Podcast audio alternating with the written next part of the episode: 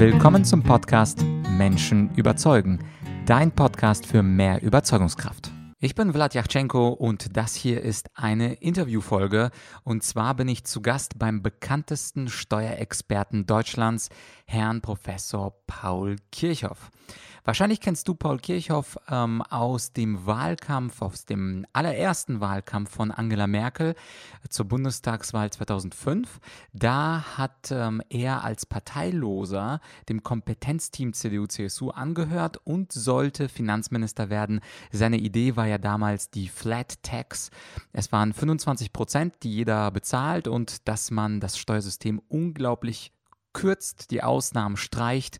Und Herr Paul Kirchhoff war auch zwölf Jahre Bundesverfassungsrichter, hat an vielen Entscheidungen mitgewirkt, unter anderem der NATO-Beschluss. Das war, als ich das noch im Politikstudium gelesen habe, das war erstens eine argumentative Meisterleistung und zweitens fast schon ein Buch. Also wer mal ein Urteil des Bundesverfassungsgerichts gelesen hat, der weiß, wie strukturiert, aber auch wie kompliziert dort argumentiert wird. Und ich bin sehr froh, dass ich äh, Herrn Paul Kirchhoff eine Stunde lang interviewen durfte zum Thema Menschen überzeugen, ähm, über sein Buch Beherzte Freiheit und auch über das Thema Steuern, wo er ja, ja, wo keiner ihm das Wasser reichen kann. Also, es geht in diesem ersten Teil des Interviews um folgende Fragen. Also, erstens, wie kann man aus der Sicht von Herrn Paul Kirchhoff nachhaltig Menschen von etwas überzeugen? Zweitens ähm, erzählt er uns von einem Beispiel, wo er selbst einmal überzeugt wurde durch ein besseres Argument. Es geht drittens um die Frage, was Herr Kirchhoff empfiehlt, wenn der Gesprächspartner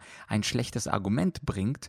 Und dann sprechen wir als viertes über sein Buch Beherzte Freiheit. Und zwar, warum er dieses Buch überhaupt geschrieben hat, wo wir doch vermeintlich in einer freien Gesellschaft leben. Äh, fünftens über den Optimierungs- oder den Wachstumswahn in unserem Staat und in unserer Gesellschaft.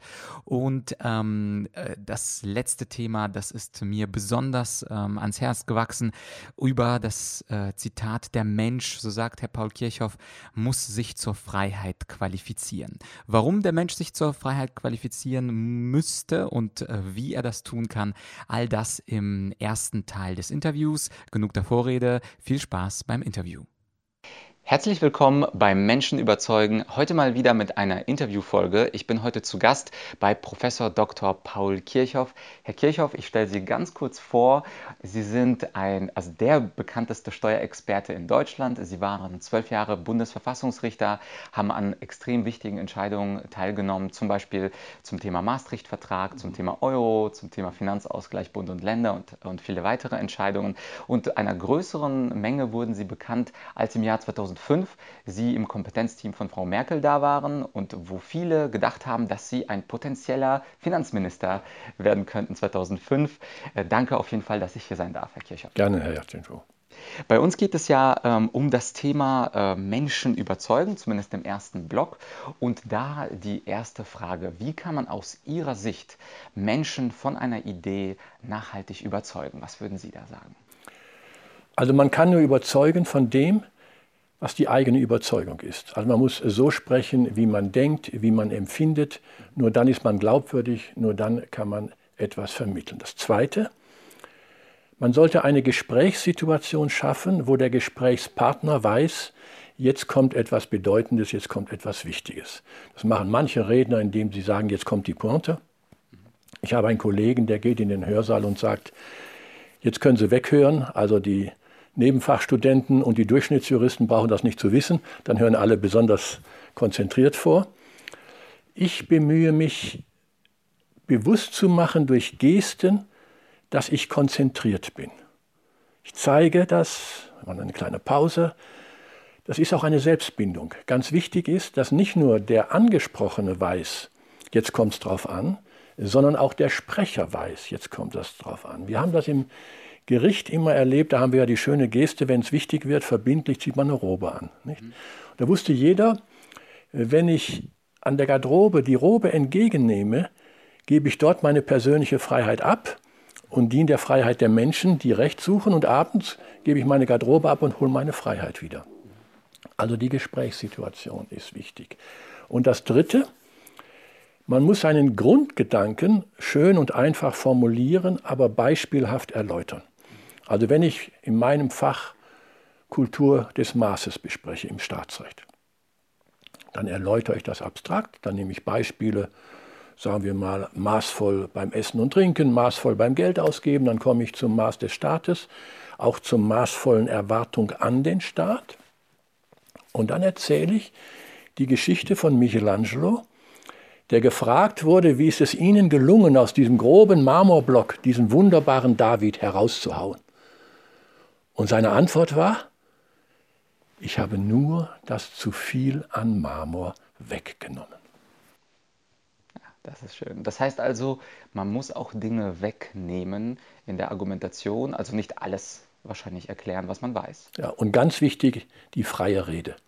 Also die Vorlesung überzeugt nicht, weder im Hörsaal noch im Parlament. Nicht? Also es ist immer bedrückend, wenn viele manches Bedeutende zu sagen haben, aber sie lesen es vor. Nicht? Man muss auch dem großen Saal mit tausend Leuten versuchen, persönlich zu begegnen.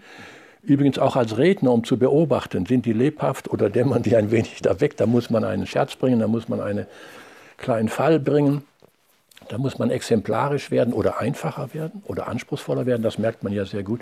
Also die freie Rede ist die Bedingung der Überzeugungskraft. Mhm. Und die ist im Deutschen Bundestag leider nicht wirklich ausgeprägt. Das man, müsste man mehr üben. Wenn der Brit, das britische Unterhaus, die sind sehr fix, flott, spontan und leider egal welcher Kanzler, lesen ja die Regierungserklärung Wort für Wort ab, gucken zwischendurch mal hoch, ob noch alle da sind. Und äh, wie haben Sie das gelernt? Weil ich habe äh, Ihnen mehrmals lauschen dürfen, unter anderem mal in München zum Thema Verfassungsrecht. Was, also, was hat Sie dazu befähigt, mit der Zeit diese freie Kunst der Rede mit der Zeit so zu perfektionieren? Also ich habe gelernt durch Praxis. Ich habe angefangen 1974, den ersten Ruf nach Münster. Und da hatte ich gleich am ersten Tag einen Hörsaal in einer Katakombe, das war ein Riesenhörsaal unter der Erde, ohne Sonnenlicht. 800 Leute, da musste ich Staatsrecht lesen. Und bei 800 Leuten fällt immer irgendwo ein Bleistift runter.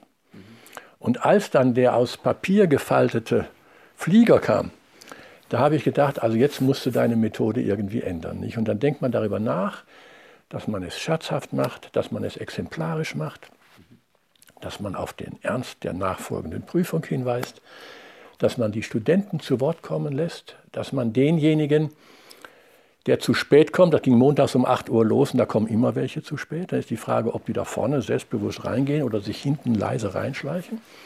Ich habe nie Pünktlichkeit angemahnt. Ich habe ihn gefragt, ach Herr Kommilitone, Sie kommen gerade, Sie wissen das schon, was ist ein Staat? Und dann ein Staat zu definieren, das können Sie und ich aus dem Stegreif nicht. Aber es ist peinlich für einen Juristen, ihn nicht zu definieren. Oder ich habe ihn gefragt, was ist Recht? Recht wir haben eine Vorstellung, irgendwas mit Verbindlichkeit und so. Aber spontan zu sagen, saubere Definition, was Recht ist, ist schwierig. Wenn dann einer wirklich was Gutes gesagt hat, habe ich ihn auch sehr gelobt. Also ich habe ihn nicht nur an den Pranger gestellt. Aber da kam keiner mehr zu spät von vorne. Nicht? Weil, also ich habe durch die Praxis es geübt, verbessert. Natürlich habe ich auch viele Vorträge gehört. Ich bin ein Leben lang Student. Ich bin auch heute noch Student und hoffe, mich zu verbessern. Nicht? Perfekt. Und äh, wie ist es, wenn jemand ein schlechtes Argument bringt? Weil manchmal sind sie dann im Gespräch. Ich kann mir auch vorstellen, damals beim Bundesverfassungsgericht sitzen ja im Senat einige Kollegen und manchmal passiert es ja, das passiert sicherlich Ihnen, das passiert mir, das passiert jedem, dass wir mal ein schlechtes Argument von einem anderen, von einem Kollegen hören. Da können wir natürlich aber nicht sagen, das war aber ein schlechtes Argument. Oder würden Sie das wirklich so ansprechen in diesem Überzeugungsprozess? Äh, wie, wie, wie reagieren oder wie würden Sie empfehlen, auf ein schlechtes Argument von einem Gegenüber zu reagieren? Also ich würde empfehlen, dem Gegenüber bewusst zu machen, dass er selber merkt, es war ein schlechtes Argument. Also wenn wir etwa im Staatsrecht hören, das hören wir oft, nicht im Senat, aber woanders. Das ist doch ein typisches Argument der Rechten. Dann sage ich, wie würden Sie die Frage beurteilen, wenn es ein typisches Argument der Linken wäre? Und dann merkt er, dass er mit seinem Argument, dieser plakativen Zuordnung rechts-links, mhm. nichts beigetragen hat zu der Debatte. Also man muss häufiger äh, den Versuch machen, die Schwäche des anderen nicht zu geiseln, indem man sie in Sprache fasst, sondern indem man ihm Gelegenheit gibt, das nachzubessern. Ah ja, das heißt, man baut ihm eine goldene Brücke, über die er dann selber mit äh, gewahrenem Gesicht sozusagen drüber gehen kann. So ist es. Und haben Sie ein Beispiel, weil dieses Argumentieren, ich war auch selber äh, häufig im Debattierclub aktiv und manchmal hört man Argumente, die wirklich so plausibel sind, mhm. dass man seine eigene Meinung ja aufgibt und dann das bessere Argument, Habermas sprach ja vom zwanglosen Zwang des besseren Arguments, dass man seine Argumente aufgibt für das bessere Argument. Haben Sie vielleicht aus Ihrer Praxis als Richter oder als Zuhörer ein Beispiel, wo Sie vorher was gedacht haben und dann ein bestimmtes Argument gehört haben und gedacht haben, das, das klingt besser? Ja, also ich habe jahrelang gearbeitet an einem besseren Steuergesetz und da haben wir geprüft, ob diese vielen kleinen Steuern, Kraftfahrzeugsteuer, Essigsteuer, Kaffeesteuer, Teesteuer und so weiter, ob die sein müssen. Und dann haben wir erwogen, wie die entstanden sind und welche Bedeutung die heute haben. Und bei einer Steuer, wo ich eigentlich der Meinung war, wir sollten sie beibehalten, kam dann der Mitarbeiter, der sich sehr sorgfältig vorbereitet hat und hat gesagt, die Erhebung dieser Steuer ist so kompliziert und erfordert jährlich 5000 Finanzbeamte. Das kostet mehr, als wir an dem Ertrag der Steuer erwirtschaften können. Und damit war das Thema erledigt. Das ist ein so schlagendes Argument. Also wenn die Steuer nicht mehr bringt, als dass man Beamte bezahlen kann, die wir bisher nicht gebraucht haben, dann hat sich diese Steuer erledigt. Nicht? Aber ich glaube, jeder macht immer mal wieder die Erfahrung, dass er sorgfältig bedacht hat, das ist auch das Senatsprinzip im Gericht, mehrere Juristen in der fairen, offenen Auseinandersetzung miteinander bringen mehr zustande als einer, der nur mit sich und seinem Bleistift und seinem PC denkt. Nicht? Das bessere Argument überzeugt und je mehr man in wichtigen Debatten ist und die zu verantworten hat, das Ergebnis der Debatte, das Urteil, desto mehr ist man gelassen, wenn man diese Erfahrung macht und ist froh, dass man in einem Kreis denken und argumentieren darf, wo andere Gleichwertige anders denken und anders denken. Mhm.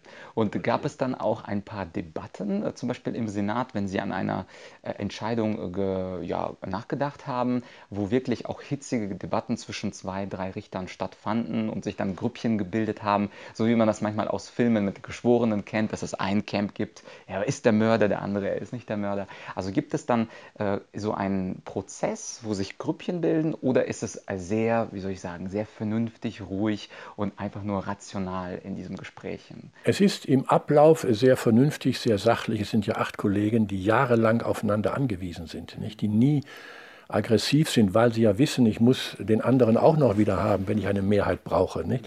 Aber natürlich ist es in der Sache oft hart kontrovers. Es gibt wechselnde Konstellationen, also etwa, was manche vermuten, es gäbe parteipolitische Konstellation. Das darf ich als einer sagen, der parteilos ist und auch parteilos bleiben will. Das gibt es nicht.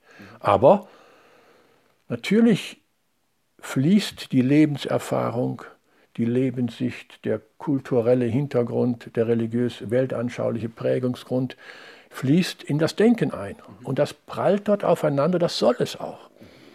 Und dann haben wir die Hoffnung, dass in diesem System der Senatsbildung und Senatsentscheidung ein gutes Urteil herauskommt. Mhm fantastisch. Dann würde ich gerne zu Ihrem Buch rüberkommen als ähm, zweiten Teil. Und zwar haben Sie ja vor kurzem das Buch Beherzte Freiheit geschrieben. Ein schönes Buch mit äh, ganz interessanten Ideen. Dazu kommen wir dann gleich zu sprechen. Bevor ich ganz konkrete Fragen stelle, der Titel Beherzte Freiheit. Als ich das zum ersten Mal gesehen habe, habe ich mir gedacht, gibt es in Deutschland zu wenig Freiheit oder warum haben Sie ein Buch über Freiheit geschrieben? Ich habe ein Buch über Freiheit geschrieben, äh, weil ich meine, dass dieses Freiheitsangebot, das unsere Verfassung in Großzügigkeit unterbreitet, man kann seinen Beruf frei wählen, man kann eine Ehe frei schließen, man kann seine Meinung frei äußern, man kann seine Wohnung einrichten, wie man will, die eigenen Lebensverhältnisse selbstbewusst und selbstverantwortlich gestalten, dies wird vielfach nicht beherzt genug angenommen. Und mit beherzt meine ich einmal, ich brauche Mut. Jede Entscheidung ist ein Wagnis. Ich komme an eine Wegscheide bei der Berufswahl. Werde ich Lehrer oder Polizist oder Architekt? Ich kann die Zukunft nicht voraussehen, aber ich entscheide mich, ich gehe Mittelweg, ich werde Lehrer.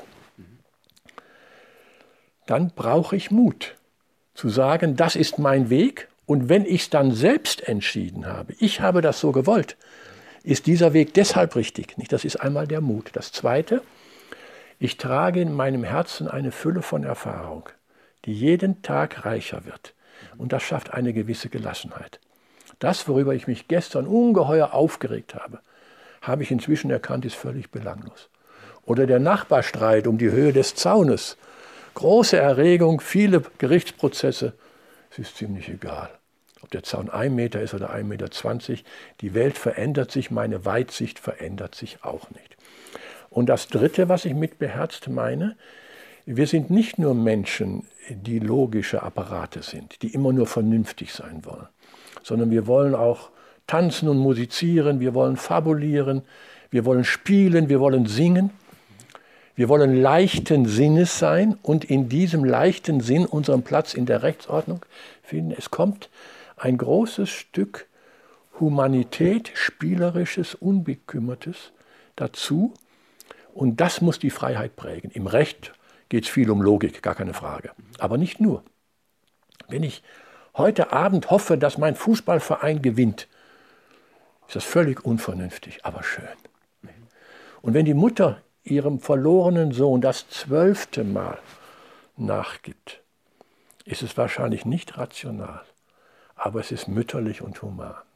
Das muss in diese Freiheitsidee hineinwachsen und deswegen dieser bewusst engagierte Titel, wir haben viel Freiheit, aber wir haben in vielen Fällen, etwa in der Begegnung mit dem Staat, der uns viel Geld gibt, oder mit dem, in der Begegnung mit dem PC, der so bequem ist, der mir alles sagt, was ich denken soll, nicht? oder in der Begegnung mit den internationalen Unternehmen, die mir alles frei ins Haus schicken, aber zu ihren Bedingungen, nicht zu meinen. Da brauchen wir beherzte Menschen, die sagen, Moment, hier ist die Freiheitsgrenze überschritten, hier möchte ich mal steuern und nicht du. Mhm. Und ich würde jetzt äh, gerne auf ein paar Stellen im Buch äh, konkret ähm, eingehen. Und zwar zum einen, äh, wo Sie über das Thema Optimierung und Wachstum und Wachstumsorientierung schreiben. Da schreiben Sie zum Beispiel an einer Stelle ähm, über den Staat, ich zitiere mal, der Staat richtet den Markt allein auf Gewinnoptimierung aus, drängt alle Beteiligten, Beteiligten zu einem stetigen Wachstum und damit in die Maßstablosigkeit und Maßlosigkeit. Und ein paar Seiten später, was auch damit zu tun hat, moderne Gesellschaften drängen die Menschen im Bemühen um Erwerb und Wirtschaftswachstum aus den Familien in die Erwerbsstätten, entwurzeln auch Arbeitssuchende und nehmen ihnen ein Stück ihrer Heimat. Also dieser Drang nach Erwerb durch die Bürger und dieser Drang auch des Staates, äh, dass man äh, wirklich die Menschen in diese Erwerbsfähigkeit und Wachstumsorientiertheit drängt. Da, als ich das gelesen habe, habe ich mir gedacht, ich glaube, das ist absolut richtig, aber war das nicht schon immer so? Also war es nicht im antiken Griechenland auch so, dass junge Menschen versucht haben, wachstumsorientiert zu denken? War das nicht schon immer so, dass der Staat immer versucht, die Polis wird versucht größer zu sein, das römische Reich versucht neue Gebiete zu erobern? Also ist diese Wachstumsorientierung eine Naturkonstante und müssen wir sie kritisch sehen? Und wenn ja, wo sollten wir sie einschränken? Also das Erwerbsstreben ist sicherlich ein Charakteristikum des Menschen, das gehört zum Menschen. Wie auch der Ehrgeiz, das Machtstreben, wie die Sexualität. Der Mensch hat viele Triebe, denen er folgt, aber in der Rationalität möchte er sie auch beherrschen. Ich glaube, wir haben, wenn wir jetzt etwa 70 Jahre zurückdenken, der Wiederaufbau Deutschlands aus einer hoffnungslosen Situation, da haben wir mit der Idee der sozialen, also der gemäßigten Marktwirtschaft, durchaus einen Erfolgstitel gefunden, der uns Anerkennung und Prosperität gebracht hat. Das ist ein Antriebsmittel unseres Systems, das man ernstlich nicht in Frage stellen sollte. Aber wenn dann der Unternehmer, der eine Million Jahreseinkommen hat, gerne zwei Millionen hätte, dann muss er innehalten und sagen, ist das gut für meine Gesundheit? Ist das gut für meine Familie? Ist das gut für meinen Freundeskreis? Also diese Teilrationalitäten im Wirtschaftsleben, übrigens auch im Sport und in der Politik, ich muss wachsen. Es muss immer mehr werden. Die Idee, es könnte mal genug sein, die Konsolidierung, heute ist genug, oder gar wir bauen mal ein bisschen ab, weil ich noch andere, weil ich noch spazieren gehen will, weil ich Sport treiben will, weil ich musizieren will, weil ich einen Freundeskreis haben will, weil ich religiös sein will, was immer diese Fähigkeiten des Menschen verkümmern zu einem Erwerb, der dann zur Last wird. Denn wenn ich ein so großes Konto habe, dass ich ständig mit Wirtschaftsprüfern und Steuerberatern und Anlageberatern und Influencern reden muss, dann habe ich ein verkümmertes Leben. Nicht? Und deswegen ist das so ein Kernanliegen. Mein Kernanliegen, aber insbesondere dieses Buches, die Menschen in die Frage zu drängen, ist das, was mir vertraut. Das kann auch wissenschaftlicher Ehrgeiz sein übrigens. Ich kenne Kollegen, die sind wissenschaftlich sehr erfolgreich, aber es verödet etwas im Umfeld. Die, also wir teilen die große Rationalität der Aufklärung. Habe den Mut, deinen Verstand zu nutzen. In Teilvernünftigkeiten. Nicht? Hier der Markt, hier die Kausalität der Naturwissenschaften, nicht? hier die Steuerung im Wachstum. Wir haben ja bestimmte Wachstumstechnik, es muss 2% mehr sein, sonst sind wir ganz unglücklich. Und die Inflation muss auch 2%, interessanterweise, sonst sind wir wieder unglücklich. Das ist ein Zahlenspiel, das heute fast irrational ist. Und eine andere Stelle fand ich auch interessant, da geht es um den Bürger. Sie sprachen ja von Teilrationalitäten und äh, auch insgesamt die Vernunft. Das scheint ja durch. Ich glaube, mit die ersten Fußnoten, die Sie haben im Buch, sind äh, Immanuel Kant zum Weltfrieden. Ja. Ist natürlich, äh, also Sie zitieren sehr viele Philosophen. Man sieht, Sie nehmen sich die Muße, auch mit äh, Hobbes, Locke und wie sie alle heißen, ähm, einherzugehen. Und eine Stelle fand ich besonders interessant. Da schreiben Sie, ähm, ich zitiere, der Bürger scheint lenkbar, käuflich, verführbar. Staat und mächtige Gruppen setzen zunehmend auch Mechanismen ins Werk, durch die Menschengruppen gesteuert werden sollen, in die der Einzelne nahezu wehrlos eingegliedert ist. Und diese Manipulierbarkeit des Menschen, ob jetzt durch die Politik oder durch die Konzerne wie Google, Facebook, Amazon und Co. und wie sie alle heißen, diese Manipulierbarkeit des Menschen, wie kann der Einzelne aus ihrer Sicht dieser Manipulierbarkeit entwischen? Zunächst einmal bei der Werbung, auch der unbewussten Werbung. Wir werden ja auch beworben, ohne dass wir es merken. Nicht? Da muss er sich erstmal wieder bewusst machen, hoppla, da will mich jemand lenken, will ich das? Also ich stelle immer wieder die Frage, entspricht das meiner Freiheit, meinem Wollen? Dann beim PC. Also man kann den PC auch mal ausmachen. Ich habe mit meinen Studenten mal abgesprochen, wir gehen mal acht Tage nicht an den PC. Das war ein fürchterlicher Kraftakt. Die haben sich auch dann bewegen, ja, aber ich muss doch die Nachrichten und so weiter und ich muss doch weiter lernen und so. Nein, Acht Tage kein PC. Das war ein erhellendes Erlebnis, denn wir haben uns ganz auf die Freiheit im Format, die formatierte Freiheit eingelassen. Wir schauen nicht mehr in den bunten Garten nach alle Richtungen, sondern wir haben nur noch den Ausschnitt dessen, der der Veranstalter dieses PCs uns vorgibt. Also der zeigt uns den Lavendel im botanischen Garten, das ist ein Heilkraut. Und der andere zeigt uns denselben Lavendel im Rosenbeet, das ist ein Unkraut. Das ist seine Wertung. Aber ich will beides sehen und meine eigene Wertung haben. Oder wenn Sie ein juristisches Buch schreiben und dann wollen Sie nach Literatur schauen, dann sind die Bücher oben, die die Verlage dorthin gedrückt haben, nach oben. Während die originelle Dissertation, die es nur in 200 Stück Auflage gibt, wo die Lösung steht, das ist nicht dabei. Nicht? Wenn ich an der Bücherei, an dem Buchregal der Bibliothek vorbeigehe, da stoße ich auch auf die Dissertation, weil die nämlich genau da steht, wo sie hingehört. Nicht? Dann haben wir die Algorithmen. Eine Gesetzmäßigkeit der, Nat der Natur, der Technik, die teilweise jetzt bei uns im Steuerrecht beansprucht, neben dem parlamentarischen Gesetz zu stehen. Also wir tun das, was computertechnisch leicht handelbar ist und nicht das, was nach Meinung unseres Parlaments gerecht ist. Und, da müssen, und dann die bedrängende Frage der Anonymität. Das ist bei den großen Konzernen so. Da können Sie bei Amazon nur bestellen, wenn Sie sich dem Computersystem des Konzerns unterwerfen. Das müssen wir klar machen. Nicht? Aber auch in den sogenannten sozialen Medien veranlassen wir unsere jungen Menschen aus der Anonymität heraus ihren Lehrer zu denunzieren später ihren Richter zu denunzieren, später ihren Konkurrenten und dessen Produkt zu denunzieren. Und die sind ganz sicher, sie werden nicht entlarvt. Freiheit heißt, wenn ich meine Meinung äußere, ich stehe mit meinem Namen und meinem Gesicht für das, was ich sage. Und wenn es klug war, stehe ich für die Klugheit und wenn es dumm war, stehe ich für die Dummheit. Anonymität ist die organisierte Unverantwortlichkeit. Nicht? Und darüber müssen wir schreiben und sprechen, damit die Menschen wach werden. Und ich empfehle durchaus jedem, 52 Tage hat die Woche, eine Woche kategorisch ohne PC, damit alle die Eigenkräfte der Selbstwertung, der Fremdkritik und der Selbstkritik, auch die, das Selbstbewusstsein, zur Freiheit gehört ja auch ein wesentliches Stück Selbstbewusstsein, nicht?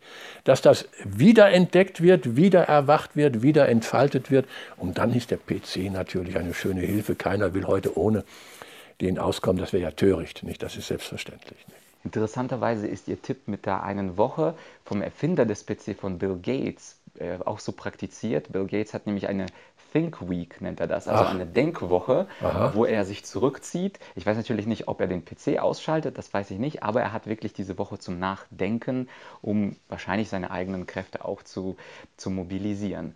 Und äh, nochmal zurück zu dieser Frage der Manipulierbarkeit. Häufig, Sie hatten das ja angedeutet, durch Werbung werden wir manchmal manipuliert, ohne dass wir es merken.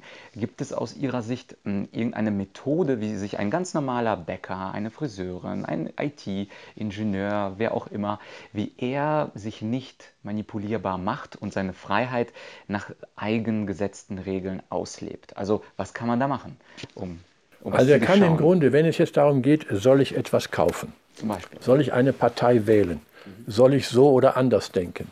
Dass er zunächst einmal sich bewusst macht, was möchte ich gerne kaufen? Brauche ich das? Und wenn er sagt, ich brauche das gar nicht, dann würde er die Werbung anschauen Manche schauen auch die Werbung, ich sehe das bei meinen Kindern und Enkelkindern, die schauen die Werbung an, weil die interessant gemacht ist. Die, Mensch, die Werbemenschen verstehen ihr Geschäft. Ich kann es ja anschauen, aber ich weiß von vornherein, ich kaufe nicht. Oder bei der Frage der politischen Orientierung. Er kann vielleicht, wenn er Glück hat, macht ihm ein unbefangener Mensch eine Pressemappe täglich, was die verschiedenen Zeitungen sagen. Das haben die meisten nicht, jeder liest da zwei oder drei Zeitungen. Er liest ein gutes Buch, wenn ich das mal so sagen darf, mein Buch, das wird die Urteilskraft, er wird nicht allem zustimmen, soll er auch nicht, aber es wird die Urteilskraft schärfen, weil die Argumente einander gegenübergestellt sind. Nicht? Also wir sprechen, der Unternehmer sagt, ich habe 100 neue Arbeitsplätze geschaffen, gratuliert mir, bravo. Der Gewerkschafter sagt, er lässt weitere 100 Menschen für seinen Gewinn arbeiten. Bravo. Das ist dasselbe Phänomen mit einer unterschiedlichen Perspektive, die jeweils eine gewisse Berechtigung für sich hat. Und das bewusst machen, das kann man üben, das kann man erlernen. Und dann hat man äh, keine ständige innere Distanz zu der schönen Welt, die uns umgibt, aber man hat immer wieder ein Rückzugsgefecht in die eigene Rationalität, in die eigene Gemütslage, in das eigene Hoffen, das eigene Glauben, das eigene Lieben, was das Leben eigentlich ausmacht. Und ich glaube, dieser Punkt mit dem Bücherlesen, das ist auch eine sehr gute Idee, um eben seine Urteilskraft zu schärfen. In Ihrem Buch habe ich zum Beispiel am meisten gemocht die Idee äh, der, äh, also da sagen Sie einmal, man muss sich zur Freiheit qualifizieren. Also als ich angefangen das Buch zu lesen, auf Seite 1 dachte ich, nee, Freiheit, das habe ich von Natur aus, das fällt mir zu, ich muss mich doch nicht qualifizieren zur Freiheit, ich habe die doch schon zu 100 Prozent. Und sie hatten diesen interessanten Gedanken, dass man die Freiheit nicht ganz ausleben kann, wenn man nicht qualifiziert ist. Das Beispiel, was ich hier, Sie bringen einige Beispiele, man kann beispielsweise nicht die Freiheit der Wissenschaft auskosten, wenn man gar keine Bücher liest und sich nicht qualifiziert, diese Bücher zu lesen. Oder der Bergführer, den Sie ansprechen. Man kann keine Bergführerfreiheiten genießen, wenn man keinen Körper hat, mit dem man wandern kann. Das war eine sehr, sehr schöne Idee. Könnten Sie da vielleicht, ähm, also haben Sie das schon immer so gedacht, diesen Gedanken? Weil für mich war das absolut neu. Da frage ich, haben Sie es schon immer oder haben Sie es erkannt? Es hat sich so im Laufe der Zeit entwickelt. Also viele sagen ja, und das steht übrigens auch in vielen juristischen Lehrbüchern, Freiheit ist das Recht zur Beliebigkeit. Ich kann tun und lassen, was ich will. Das ist auch richtig. Wenn ich jetzt frage, heute Abend trinke ich ein Glas Bier oder ein Glas Wein und jemand würde mich fragen, warum sage ich keinen Kommentar, Freiheit, geht dich nichts an. Wenn ich aber einen Beruf ausüben möchte, ich möchte handwerklich ein solides Haus bauen, für den, der ein Haus haben will, dann muss ich mich qualifizieren, ich muss das Holz verstehen, ich muss den Mörtel verstehen, ich muss die Statik verstehen, ich weiß, muss wissen, wie man Türen und Fenster macht.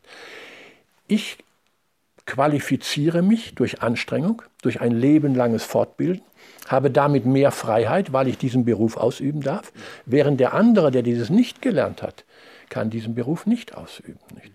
Oder nehmen wir mal an, wo wir wirklich von der Natur aus alle Naturtalente sind, die Elternschaft. Nicht? Da hat jemand ein Kind, der ist dem Kind ein Leben lang unkündbar und unscheidbar verantwortlich. Ja, dann muss er in der Auseinandersetzung mit dem Kind, aber vielleicht auch im Gespräch mit anderen Vätern und Müttern, vielleicht auch mal durch Lektüre eines Buches, sich immer weiter fortbilden, dass er diesem großen Auftrag gerecht wird. In unserem Staat, und es hat gute Gründe, dürfen sie nicht mal ein Fahrzeug führen, ohne vorher durch Erwerb des Führerscheins zu zeigen, dass sie es können.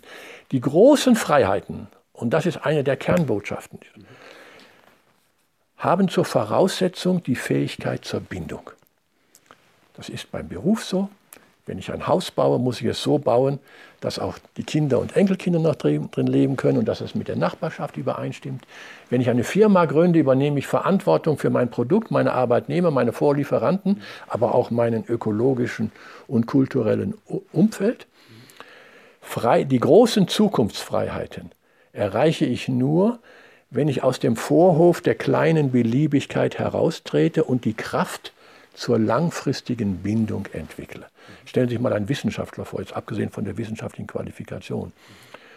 Wenn der beliebig heute Ja sagt und morgen Nein, nimmt den ja keiner ernst. Nicht? Sondern er kann sich korrigieren, er kann einen Fehler machen, das gehört zur Wissenschaft dazu. Aber er muss eine langfristige Konzeption haben und sagen, das ist meine Fragestellung. Ich denke über die Freiheit nach und beobachte, wie der junge Mensch sich in die Freiheit hineinkämpft. Nicht? Erst sieht er das Gesicht der Mutter und lächelt. Das ist die erste Begegnung. Dann kann er den ersten Laut und dann den ersten Satz sagen. Dann lernt er Fahrrad fahren oder vorher noch sich bewegen und dann Fahrrad fahren. Dann spielt er Flöte. Dann tritt er erstmals öffentlich auf mit einem Vierzeiler als Gedicht. Dann qualifiziert er sich zum Beruf, wählt den Beruf, gründet eine Familie, baut ein Haus. Also es ist der ganze menschliche Prozess, der dem Menschen Vergnügen macht, Selbstbewusstsein gibt, auch Befriedigung gibt, ist immer die Qualifikation durch mehr Freiheit, durch mehr Freiheitseröffnung, das heißt mehr persönliche Qualifikation und mehr Bereitschaft zur Bindung. Man muss immer denken, wir sprechen nicht von der Freiheit im Recht, sondern von dem Freiheitsrecht. Und das Recht ist immer die Begegnung mit einem anderen. Ein Robinson Crusoe, allein auf der Insel, der braucht Körperkraft und Vernunft, damit er mit der Natur fertig wird. Der braucht kein Recht. Die Natur folgt dem Rechtsbefehl nicht. nicht?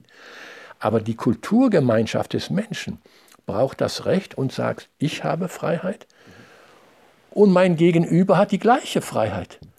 Und daraus ergibt sich, Recht ist immer eine definierte, eine begrenzte Berechtigungsposition, dass wir uns aufeinander abstimmen müssen, nicht? dass das nie Beliebigkeit sein darf. Selbst bei der Meinungsfreiheit, ich muss die andere Meinung anhören. Und wenn es die größte Torheit, der größte Stuss ist, sollte ich, auch im Sinne der Urteilskraft, darüber nachdenken, warum sagt er das? Dass ich verstehe, das ist zwar großer Unsinn, aber mich interessiert, warum sagt er diesen Unsinn? Weil er nicht denken kann, weil er nicht frei ist, weil er ein egoistisches Ziel hat, weil er die Wahrheit verschweigen will. Das ist ja alles interessant und dann habe ich ein großes, freiheitliches, kulturelles Bildungserlebnis, in dem ich über die extremen Torheiten eines anderen nachdenke. Absolut. Und so ein Buch hilft, hilft beim Nachdenken. Also von mir nochmal eine ganz klare Kaufempfehlung. Beherzte Freiheit, da geht es um Freiheit, auch um Mut, um Gelassenheit und äh, der Zitierapparat, der beweist, dass sie wirklich die Muße hatten. Die großen Denker, ich glaube, seit der Antike, es fängt ja mit Seneca an und hört ja erst in der Gegenwart auf. Ja, also ich fand diese Idee sehr, sehr genial. Diese Idee, dass wir die Freiheit zwar vom Recht her haben, aber um sie ausfüllen und nutzen zu können, dass wir uns weiterentwickeln und qualifizieren müssen, um sie eben in vollen Zügen genießen zu können. Ja, das war auf jeden Fall ein sehr spannender Teil 1 des Interviews. Auch fand ich extrem wertvoll die Aussage von Herrn Kirchhoff, man kann nur überzeugen von dem, was die eigene Überzeugung ist. Auch ein sehr, sehr schönes Zitat kann man sich sofort ähm, ausdrucken, einrahmen und übers Bett hängen. Äh, das war aber nicht alles. Das war nur des Interviews erster Teil. Im zweiten Teil, also morgen, was ich morgen veröffentliche, da geht es um das Thema Steuern, das Kernthema. Und äh, da argumentiert Herr Paul Kirchhoff für ein sehr einfaches, überzeugendes Steuermodell, was wir seiner Ansicht nach in einigen Jahren auch implementiert haben werden. Also sei gespannt und äh, abonniere auf jeden Fall den Podcast, um auch den zweiten Teil äh, morgen mithören zu können. Äh, das war's für heute und ich hoffe, wir hören uns bald wieder. Dein Vlad.